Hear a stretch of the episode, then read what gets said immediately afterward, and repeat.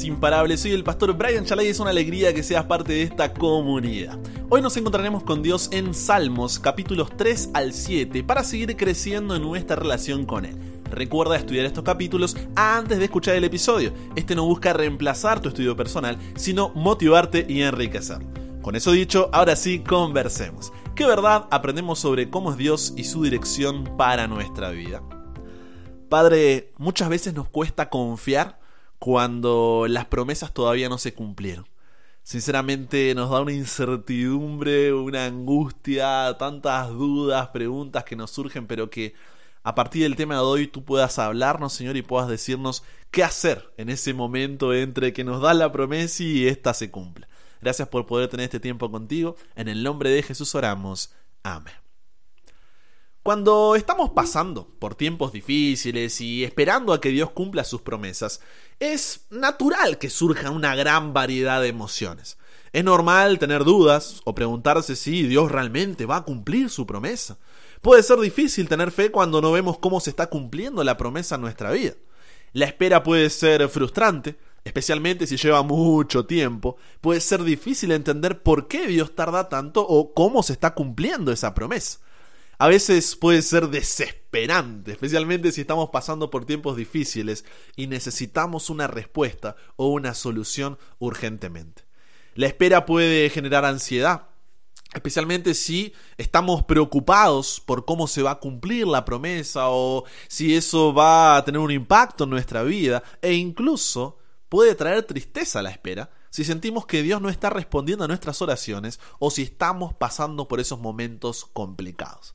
Entonces, Brian, ¿cómo confiar cuando las promesas todavía no se cumplieron? Esta incertidumbre no es nada nueva, ¿eh? y podemos reflexionar sobre ella al ver cómo David la enfrentó en su propia vida. Mira, para exprimir el máximo jugo a los capítulos de hoy, necesitamos empezar contextualizando con el salmo anterior. Si bien todos los salmos, de forma indirecta o directa, nos hablan de Jesús, el Salmo 2 es lo que se llama de Salmo mesiánico. Estos son salmos que son citados en el Nuevo Testamento y hacen referencia directa a Jesús. Este salmo presenta al ser humano como alguien que cree tener el control, pero todo eso es una vana ilusión, un espejismo engañoso. Los seres humanos pasan, su poder se esfuma como el rocío mañanero con el calor del sol. Sus planes se frustran, sus imperios se derrumban.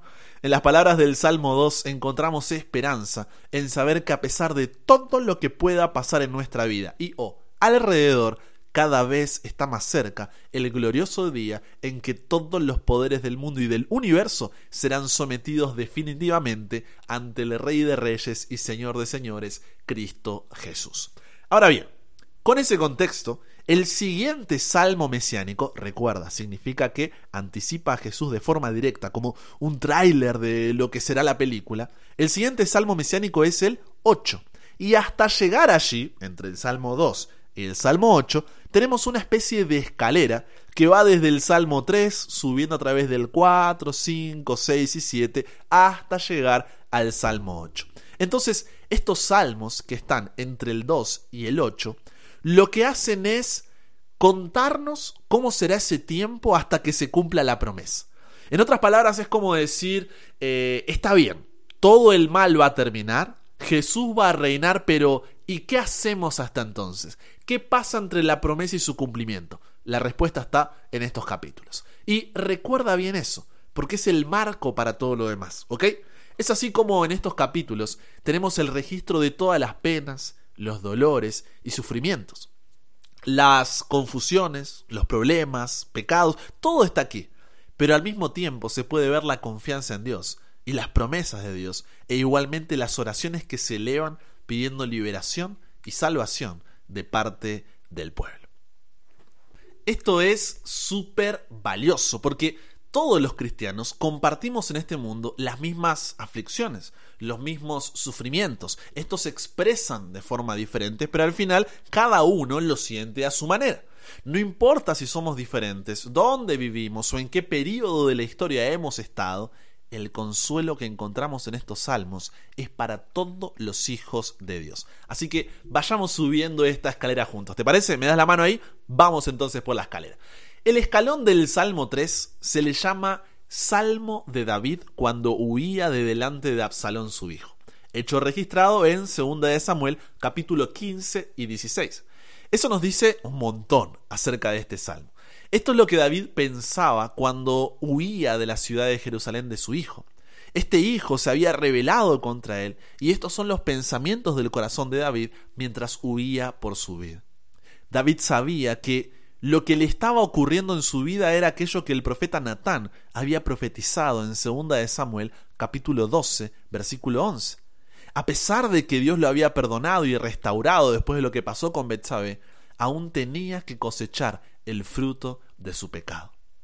Con estos antecedentes históricos, el Salmo capítulo 3, versículos 1 y 2 expresa, Oh Jehová, cuánto se han multiplicado mis adversarios, muchos son los que se levantan contra mí, muchos son los que dicen de mí, no hay para él salvación en Dios. Al final del versículo tenemos la palabra Selah, que va a aparecer mucho en los salmos. Entonces, ¿qué quiere decir esta palabra? Ha habido mucha discusión acerca del significado específico, pero se la menciona 71 veces en los Salmos. La palabra es de significado dudoso y se la ha interpretado de varias maneras, como una indicación de una pausa en la lectura, como un interludio para instrumentos de cuerda, como un cambio de melodía o de énfasis, pero probablemente allí se indicaba el final de una estrofa. Ahora, Nota lo que dice David en el Salmo capítulo 3, versículo 3, después de todo lo que leímos antes. ¿eh? Mas tú, Jehová, o sea, a pesar de, eres escudo alrededor de mí, mi gloria y el que levanta mi cabeza. David expresa aquí su profunda confianza en Dios. David sabía que incluso con las circunstancias en las cuales estaba, a pesar del peligro que le acechaba, Dios estaba alrededor de él cuidándolo, protegiéndolo como un escudo. Por eso Salmos capítulo 3 versículo 4 dice, Con mi voz clamé a Jehová, y él me respondió desde su monte santo. Él podía dormir toda la noche porque inclinaba su cabeza sobre las promesas de Dios y así dormía. Aun si todo el mundo estuviera contra él, David decía que él no temería. Te pregunto, ¿quiénes son esas personas o circunstancias que estás enfrentando así como David? ¿Cómo te hacen sentir? Tal vez no sean peligros de muerte necesariamente, pero así se siente cuando no ves salida, ¿cierto? Alguien preguntó en cierta ocasión a Oliver Cromwell quién era considerado el hombre más valiente que vivió. ¿Cómo explica usted su gran valentía? ¿Y sabes qué respondió Oliver? Dijo, pues bien, no hay ninguna valentía en mi conducta porque yo temo a Dios. Y es por eso que no le temo al hombre. Y es precisamente por eso que David entre la promesa y su cumplimiento podía decir, no temeré a diez millares de gente que pusieren sitio contra mí. Y lo mismo puedes hacer tú. Porque tal vez no estés pasando por lo mismo que David, pero sigue siendo el mismo Dios. Pero eso solo podrás saberlo si, como decía el Salmo capítulo 1 versículo 2, meditas en su palabra día y noche para conocer. Vamos al siguiente escalón. Cuando llegamos al Salmo 4, este tiene una inscripción musical cuyo título dice Al músico principal sobre Nejinot, Salmo de David. ¿Qué es esto de Nejinot? Aparentemente tiene que ser algún tipo de instrumento, y la creencia general es que se refiere a un instrumento de cuerdas. Este salmo está dividido en un lamento, una corrección y finaliza con una expresión de confianza. Si bien David comienza diciendo, respóndeme cuando clamo, oh Dios, en el Salmo 4.3 afirma que sabe que Dios lo escucha. Porque el problema no es lamentarse delante de Dios. Esta es una reacción natural a los males de este mundo. El corazón de David es como el de todos nosotros. El problema es cuando dudamos de si Dios escucha nuestra oración o no. Un torbellino de emociones se agita dentro del corazón del rey, quitándole el sueño la paz, y así noche tras noche. Enemigos se han levantado contra él, haciéndole el blanco de chismes y calumnias, manchando su integridad y su buen nombre. Es como luchar contra las sombras, porque estos enemigos no dan la cara, trabajan encubiertamente, acechan, aprovechando la ocasión para hacerle la guerra. En medio de esta circunstancia, el salmista eleva su oración a Dios con un solo ruego. Respóndeme cuando clamo. En tu propia vida, ¿cuál es tu actitud cuando estás en medio de una batalla contra enemigos que quieren destruirte? Sean estos personas o circunstancias. David termina en el Salmo 4, versículo 8, diciendo, En paz me acostaré y asimismo dormiré, porque solo tú, Jehová, me haces vivir confiado. Es en esos momentos difíciles entre la promesa y su cumplimiento, cuando necesitamos dejar que nuestros pensamientos descansen en Dios. Abandonemos toda intención de luchar con las mismas armas del malo, porque Dios todo lo ve y lo juzga. No queremos ser juzgados como el malo ante Él. La alabanza y la gratitud nos guardarán de la ansiedad, de tal manera que la queja y el enojo no nos abrumen, quitándonos el sueño y la tranquilidad. Ante los problemas, confía, ábrele tu corazón. Dios nos aparta de ti y la íntima alegría que experimentamos en una relación con Él nos devuelve el sueño y la calma. Pero eso solo pasará, como decía el Salmo 1.2, si meditas en su palabra día y noche. Si bien es bueno que vayas a su palabra cuando te sientas mal, no lo hagas solo en ese momento. No se te puede recetar un versículo para que se te pase el dolor. Necesitas cambiar tu estilo de vida y aprender a depender de Dios a cada paso. Vamos al siguiente escalón.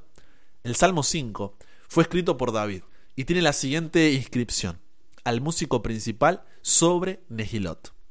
El Salmo 4 decía Nehinot, y aunque suenan parecidos, hay una diferencia entre los dos. El Salmo 4 tenía que ver con instrumentos de cuerda.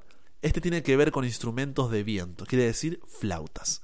A diferencia del Salmo 4, que era una oración por la noche, el Salmo 5.3 dice, Oh Jehová, de mañana oirás mi voz, de mañana me presentaré delante de ti y esperaré. David se encuentra desesperado frente a los ataques de gente injusta que le sonríen y después le clavan el cuchillo por la espalda. No tiene fuerzas para seguir luchando. Le faltan palabras. Pero entre la promesa y su cumplimiento, encuentra su consuelo en que Dios es justo. Ahora, fíjate, no le exige a Dios que haga algo en ese mismo momento. Y aunque le encantaría que lo haga, se presenta delante de Dios y espera. ¿Cómo consigue hacer esto? Conoce al Dios en quien confía. Sabe que la maldad puede prosperar por un tiempo, pero se acerca el día cuando traerá destrucción y vergüenza eternas. ¿Por qué? De nuevo, porque Dios es justo. En medio de las dificultades que enfrentas, ¿cómo es tu búsqueda de Dios? ¿Qué sucede cuando la respuesta no llega como, dónde o cuándo tú quieres? Solo te podrás presentar y esperar en medio de tu desesperación, cuando ya no tengas ni fuerzas ni palabras. Si como decía el Salmo 1 y 2, meditas en su palabra día y noche. Solo así conocerás a un Dios que es justo y confiarás aunque todavía no veas respuesta, pero sabes con quién estás tratando. En el escalón del Salmo 6, David no solo mira a su alrededor y ve que todo se le viene encima, sino que también mira su propio corazón y, ops, ve que no es perfecto delante de Dios. En su inscripción se menciona algo llamado seminit, un término nuevo que se presenta ante nosotros. Seminit significa la octava. Hay personas que opinan que esto indicaba que debía ser cantado por un coro de varones. En este salmo, David reconoce su propia necesidad. Es un clamor de confesión, de arrepentimiento. Es un lamento que sale de las profundidades de la desesperación, pidiendo misericordia. Solo la misericordia nos puede salvar. Misericordia es cuando no recibimos lo que en realidad merecemos. En este caso, la ira de Dios, tema que puedes profundizar ahí en el episodio de Segunda de Samuel 5 y 6. Pero que en pocas palabras es la respuesta de Dios ante el pecado. Eso es la ira de Dios. Respuesta de Dios ante el pecado. ¿Cuál es la respuesta de Dios al pedido de misericordia de parte de David?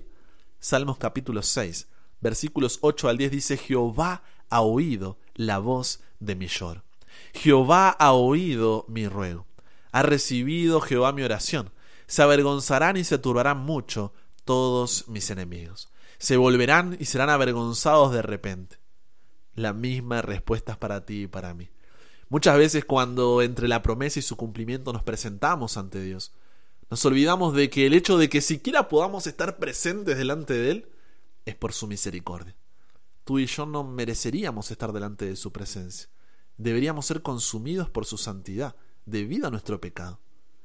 Pero Cristo fue tratado como nosotros merecemos, a fin de que nosotros pudiésemos ser tratados como Él merece. Fue condenado por nuestros pecados en los que no había participado, a fin de que nosotros pudiésemos ser justificados por su justicia, en la cual no habíamos participado. Él sufrió la muerte nuestra, a fin de que pudiésemos recibir la vida suya. Por su llaga fuimos nosotros curados.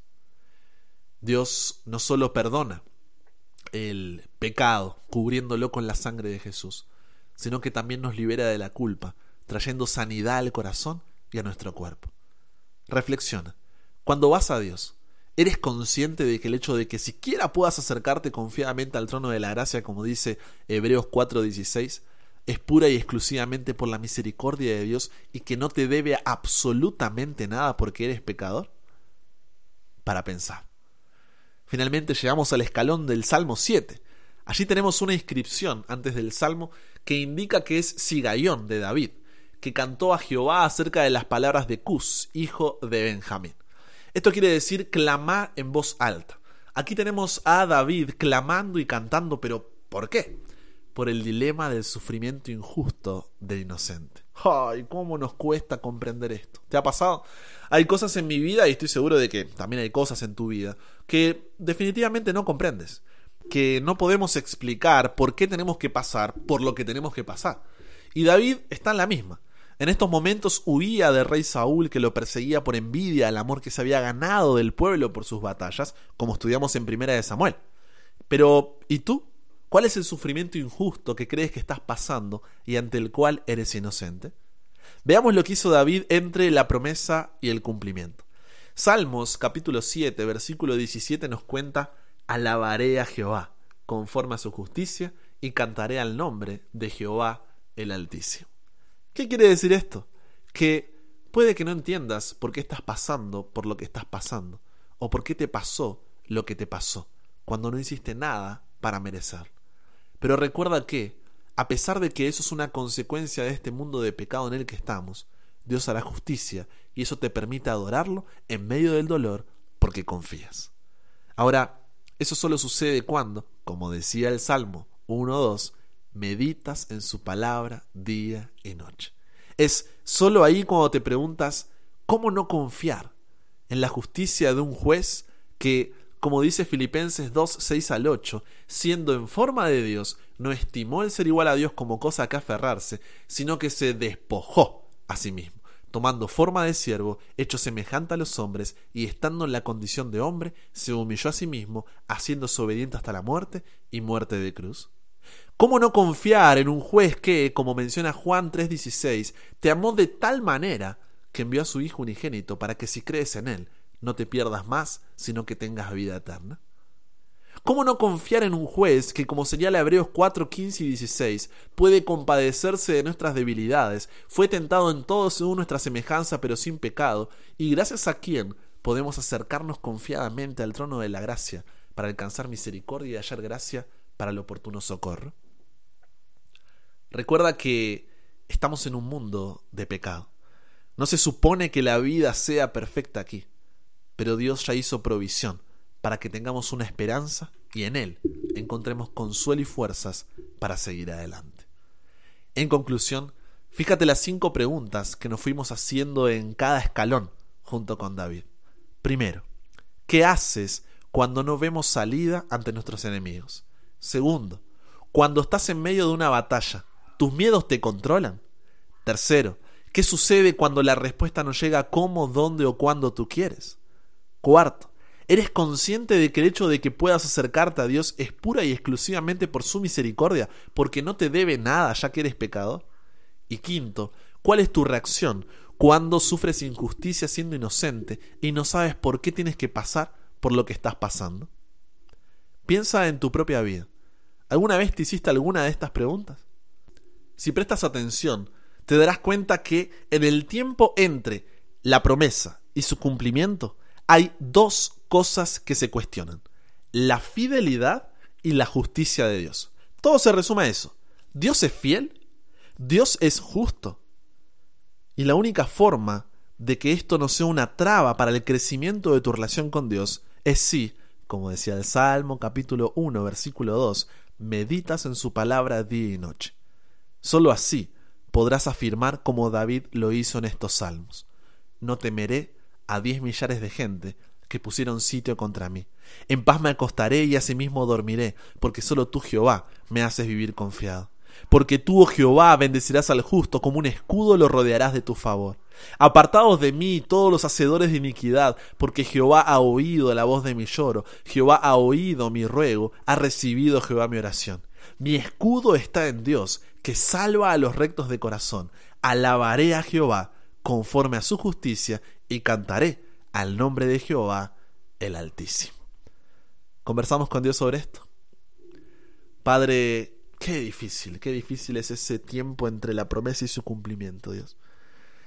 Ese tiempo donde cuestionamos tu fidelidad, cuestionamos tu justicia, pero Dios, que cada día podamos conocerte más para que cuando lleguen esas preguntas, esos cuestionamientos, podamos, a pesar de no entender, a pesar de no gustarnos, a pesar de no salir del momento, tener la seguridad de que tú estás a nuestro lado, tener la seguridad de que todo estará bien y tener la seguridad de que tendremos la victoria en tu nombre.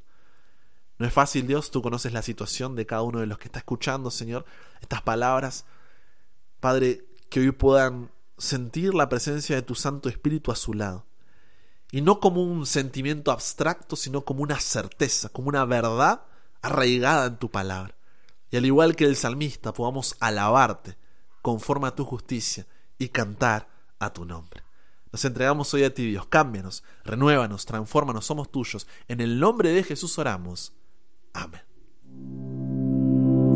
Con eso llegamos al final. Comparte con otros lo que aprendiste hoy. Súmate a la comunidad en WhatsApp totalmente gratis si todavía no lo has hecho para recibir una notificación en tu celular cada mañana, escuchar los episodios sin conexión, tener material extra, hacer tus preguntas, acceder a contenido exclusivo y te espero en el siguiente para que nunca pares de aprender y nunca pares de crecer. ¿Por qué? Porque hasta el cielo no para.